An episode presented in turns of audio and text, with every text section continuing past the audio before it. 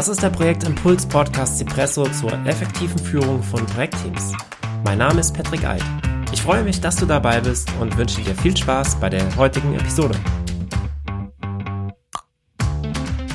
Willkommen zur neuen Episode des Cipresso Impuls Podcasts. Heute geht es um den Zeitplan im Projektmanagement.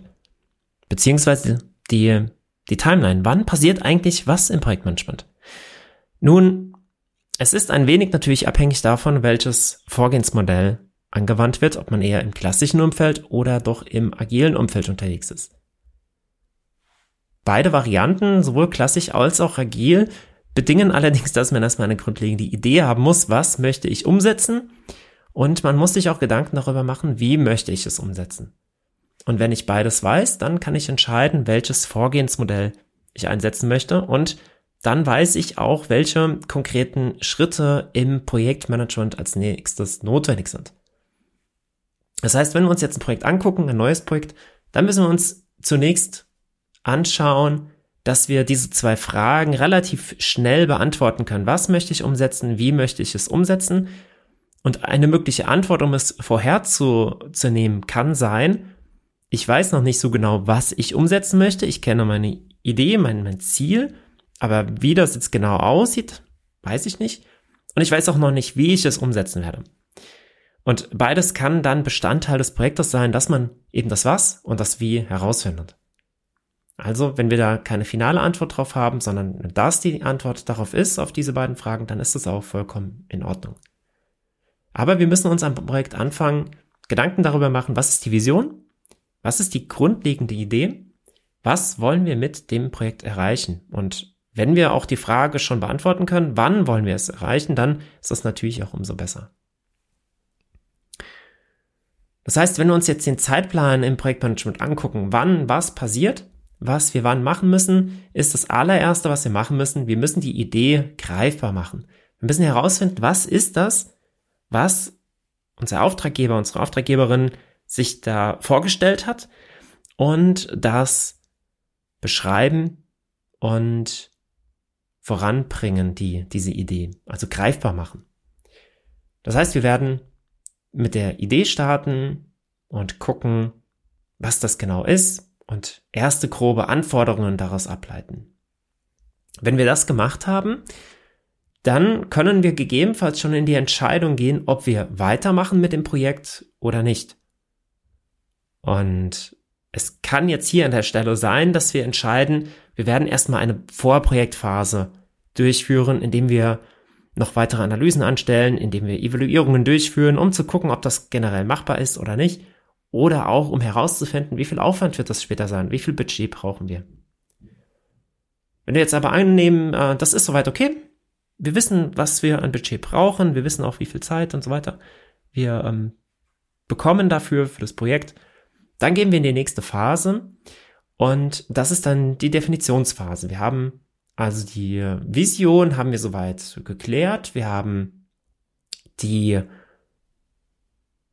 Idee ausformuliert. Wir haben ähm, eine Entscheidung getroffen, dass wir mit dem Projekt weitermachen wollen. Und jetzt müssen wir den Projektrahmen näher definieren. Das heißt, wir gucken uns jetzt an, wer sind denn die Stakeholder im Projekt?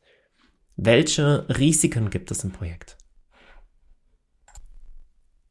Was ist in Scope, out of Scope? Welche groben Anforderungen gibt es? Und ähm, wenn wir diese Fragen, äh, wenn wir diese Punkte beantwortet haben, wenn wir diese Arbeitsschritte durchlaufen sind, dann werden wir auch schon eher absehen können, können wir das was greifen, können wir das wie greifen? Oder ist das Bestandteil unseres Projektes, dass wir beides herausfinden müssen? Und Je nachdem, wie wir darauf antworten, können wir dann gucken, ob wir ein klassisches Vorgehensmodell wie ein Wasserfallmodell beispielsweise einsetzen in unserem Projektmanagement oder ob wir eine agile Arbeitsweise, Scrum, Extreme Programming etc. verwenden. Vielleicht sind wir aber auch in einem Umfeld, in dem wir erstmal noch die, diese Idee noch weiter herausarbeiten müssen, vielleicht Prototypen erstellen müssen und beispielsweise Lean Startup, Design Thinking einsetzen, um das noch greifbarer zu machen. Oder aber wir können ein hybrides Projektmanagement-Modell aufsetzen, das entweder an klassischen Varianten anlehnt und agile Elemente hinzufügt oder auch ähm, wir nehmen ein agiles Modell und fügen dort klassische Elemente an. Also je nachdem, wie wir uns entschieden haben und geantwortet haben auf diese Fragen, wie und was, können wir dann das Vorgehensmodell auswählen und dann in den nächsten Schritt übergehen. Der nächste Schritt wird dann so aussehen, dass wir ein Projektteam zusammenstellen und dann ein Kickoff-Meeting durchführen. Gegebenenfalls dann auch zwei Kickoff-Meetings. Einmal extern, einmal intern. Und ähm, was ich damit meine mit extern, intern, da gibt es auch noch eine andere Podcast-Episode zu. Da lade ich dich herzlich ein, auch nochmal da reinzuhören, wie man ein Kickoff-Meeting am besten strukturiert. Nun, jetzt haben wir dieses Projekt definiert. Wir haben herausgefunden, mit, mit welchem Vorgehensmodell wir weitermachen wollen. Und jetzt gehen wir in die nächste Phase. Und das ist natürlich jetzt sehr, sehr stark abhängig von dem Vorgehensmodell. Gehen wir in ein eher klassisches Modell, dann kommt jetzt eine Projektplanungsphase. Und in der Projektplanungsphase, da erstellen wir jetzt die Arbeitspakete. Das heißt, wir führen weitere Analysen durch. Wir machen eine Terminplanung, eine Kostenplanung, Ressourcenplanung. Wir planen ein, welche Qualität wir erreichen wollen. Und wenn wir vorher ein eher agiles Modell, also hybrides Projektmanagement oder agiles Projektmanagement gewählt haben, dann werden wir die Planungsphase mit der Umsetzungsphase gemeinsam machen. Das heißt, wir brauchen eine kleine initiale Planungsphase, in der ein initiales Backlog aufgestellt wird, aber werden dann iterationsweise die Planung gemeinsam mit der Umsetzung durchführen. Die Punkte, die ich eben genannt habe, wie Arbeitspakete spezifizieren oder Analysen durchführen, ähm, Termine planen, Kosten schätzen und so weiter, das brauchen wir natürlich auch im agilen Umfeld, aber zum späteren Zeitpunkt. Und normalerweise statt Arbeitspakete werden dann User Stories geschrieben, das heißt, das ist jetzt dann in der Umsetzung ist es dann der Zeitpunkt, in dem die User Stories erstellt werden. Das würden wir in einem agilen Projekt hätten wir vorher, wenn wir vorher eher auf Epic-Level gewesen und jetzt müssen wir dann, wenn wir in die nächste Phase die Umsetzung gehen, hingehen und dann die User Stories auch erstellen.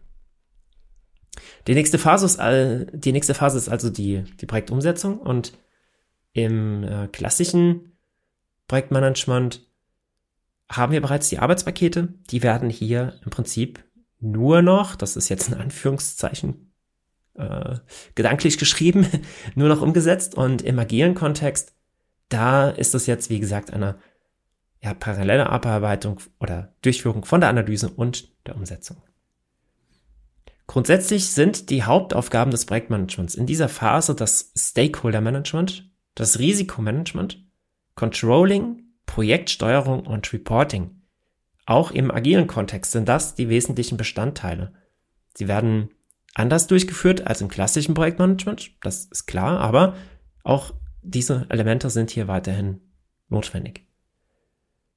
Es ist jetzt ein bisschen dann wiederum abhängig, welches Vorgehensmodell man einsetzt. Ist man in einem agilen Umfeld, dann ist es ja, ähm, ja, dann planen wir als agiles Team ja relativ häufig Sachen zu veröffentlichen, zu releasen, herauszugeben, also ein rollendes Rollout sozusagen zu machen. Das heißt, wenn wir jetzt in die nächste Phase, in die Abschlussphase des Projektes gehen, dann haben wir schon ganz viele Versionen herausgegeben. Im klassischen Projektmanagement ist es meistens eher anders. Dann, dann gibt es erst ein Rollout wirklich in der, in der Abschlussphase, wird dann auch häufig Rollout-Phase dann genannt. Und äh, dort wird dann das, äh, je nachdem, was, was dann umgesetzt wurde in dem Projekt, dann herausgegeben. Und ähm, was haben wir im Projektabschluss noch? Projektabschluss besteht eigentlich im Wesentlichen dann neben der, diesem, dieser Rollout-Phase dann natürlich aus der Test- und Abnahmephase. Es können auch nochmal, je nach Komplexität des oder Umfang des ähm, Projektes dann nochmal separate Phasen sein. Auch im agilen Kontext kann es jetzt sein, dass es nochmal eine separate Testphase gibt am Ende. Und wenn das durch ist, wenn Test, wenn Abnahme durch ist, dann wird die Projektdokumentation fertiggestellt.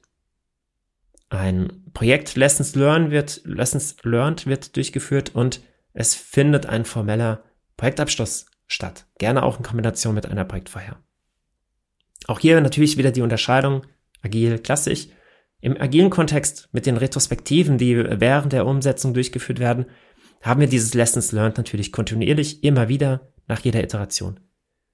Im klassischen Umfeld hätten wir jetzt die Lessons Learned erst am Projektende und könnten dann lernen für das nächste Projekt. Natürlich bietet es sich an, auch im klassischen Umfeld häufiger Lessons Learned oder Retrospektiven durchzuführen, sodass man die Sachen, die nicht gut gelaufen sind, sodass man die direkt schon in dem aktuellen Projekt anwenden kann und nicht erst im Folgeprojekt.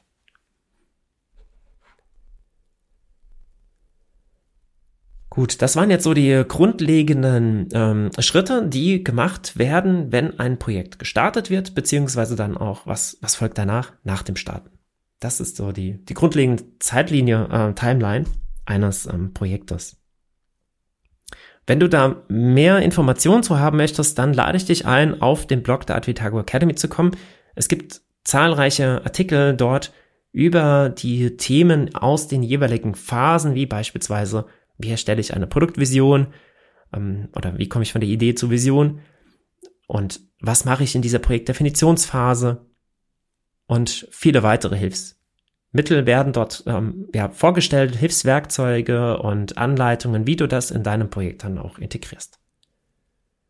Zudem gibt es auf der Advitago Academy eine Checkliste, eine Projektstart-Checkliste, die kannst du dir dort herunterladen. Da bekommst du nochmal Schritt für Schritt aufgezeigt, was du alles zu einem effektiven Projektstart benötigst. Das heißt, das ist diese Phase, die ich am Anfang be beschrieben habe. Du hast die Idee, du hast die Entscheidung, die Vision und äh, gehst dann in die Projektdefinition, was da alles dann enthalten sein muss. Den ähm, Link zu der Projektstart-Checkliste findest du natürlich auch in den Show Notes. Zum Projektstart und zu dieser Projektstart-Checkliste wird es auch nochmal eine separate Cipresso Impuls Podcast Folge geben. Für heute war es das dann. Vielen Dank, dass du dabei warst und wir hören uns in den nächsten Episoden. Dein Patrick.